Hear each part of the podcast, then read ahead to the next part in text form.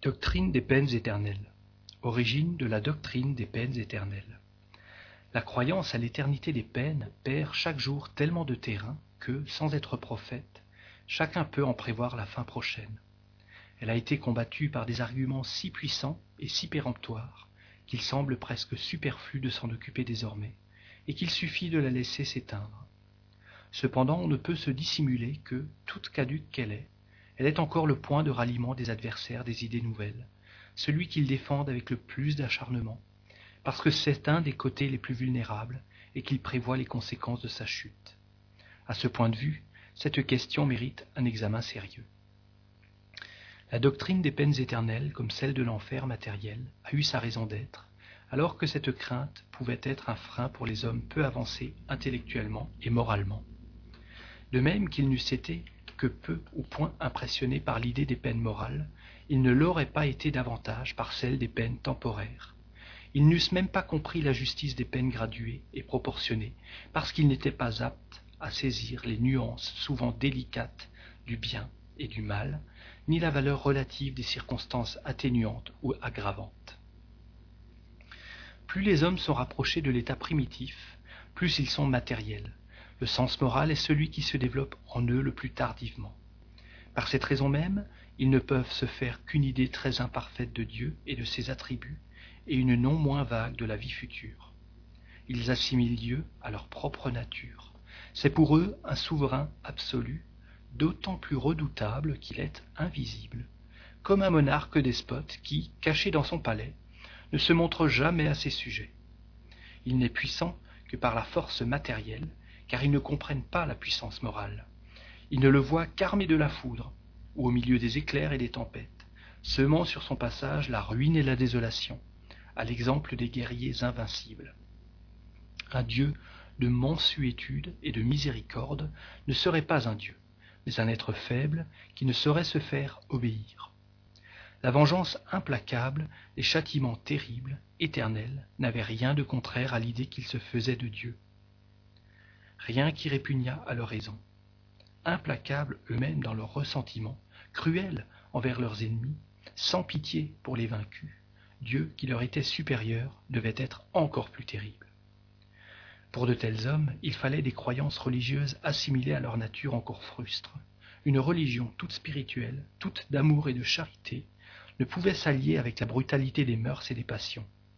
Ne blâmons donc pas Moïse de sa législation draconienne, qui suffisait à peine pour contenir son peuple indocile, ni d'avoir fait de Dieu un Dieu vengeur. Il le fallait à cette époque. La douce doctrine de Jésus n'eût point trouvé d'écho et aurait été impuissante. À mesure que l'esprit s'est développé, le voile matériel s'est peu à peu dissipé et les hommes ont été plus aptes à comprendre les choses spirituelles. Mais cela n'est arrivé que graduellement. Quand Jésus est venu, il a pu annoncer un Dieu clément, parler de son royaume qui n'est pas de ce monde, et dire aux hommes Aimez-vous les uns les autres, faites du bien à ceux qui vous haïssent, tandis que les anciens disaient œil pour œil, dent pour dent. Or, quels étaient les hommes qui vivaient du temps de Jésus? Étaient-ce des âmes nouvellement créées et incarnées?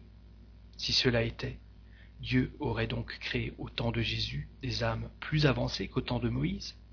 Mais alors, que seraient devenues ces dernières? Aurait-elle langui pendant l'éternité dans l'abrutissement? Le simple bon sens repousse cette supposition.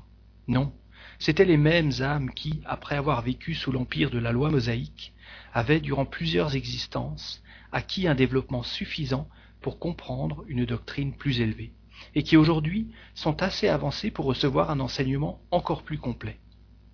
Cependant, le Christ n'a pu révéler à ses contemporains tous les mystères de l'avenir. Lui-même dit J'aurais encore beaucoup de choses à vous dire, mais vous ne les comprendriez pas. C'est pourquoi je vous parle en parabole. Sur tout ce qui regarde la morale, c'est-à-dire les devoirs d'homme à homme, il a été très explicite, parce que, touchant à la corde sensible de la vie matérielle, il savait être compris. Sur les autres points, il se borne à semer, sous forme allégorique, les germes de ce qui devra être développé plus tard. La doctrine des peines et des récompenses futures appartient à ce dernier ordre d'idées. À l'égard des peines surtout, il ne pouvait rompre tout à coup avec les idées reçues. Il venait tracer aux hommes de nouveaux devoirs. la charité et l'amour du prochain, remplaçant l'esprit de haine et de vengeance. L'abnégation substituée à l'égoïsme, c'était déjà beaucoup. Il ne pouvait rationnellement affaiblir la crainte du châtiment réservé aux prévaricateurs, sans affaiblir en même temps l'idée du devoir. Il promettait le royaume des cieux aux bons. Ce royaume était donc interdit aux mauvais. Où irait-il?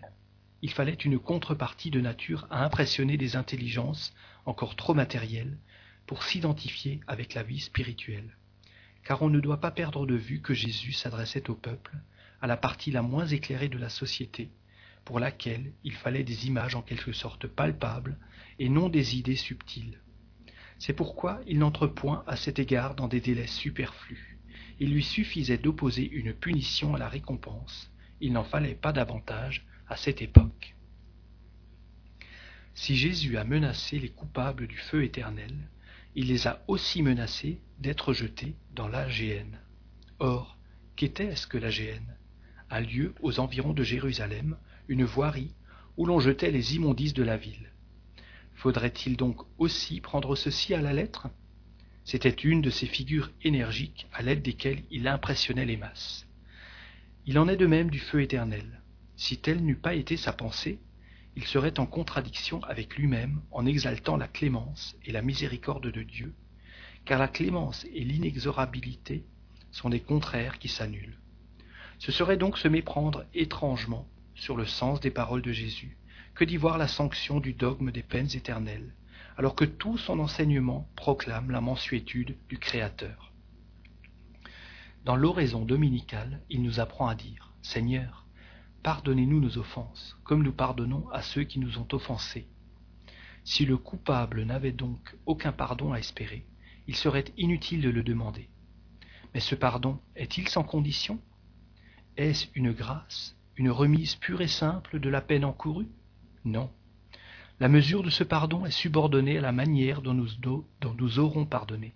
C'est-à-dire que si nous ne pardonnons pas, nous ne serons pas pardonnés.